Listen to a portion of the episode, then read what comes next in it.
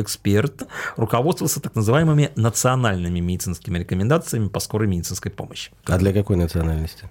Клинические рекомендации сейчас, они мультидисциплинарные. Мультипаспорт.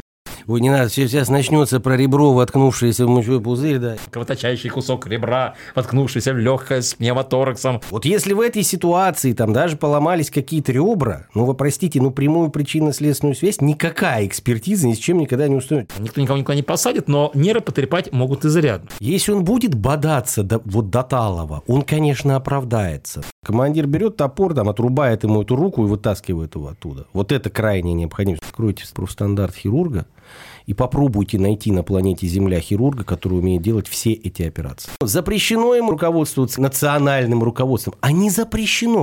Занавес. Я попрошу занести в протокол. Не просто там, ха, отказался, сволочь, подписал, а теперь ты умрешь. Вот так не надо.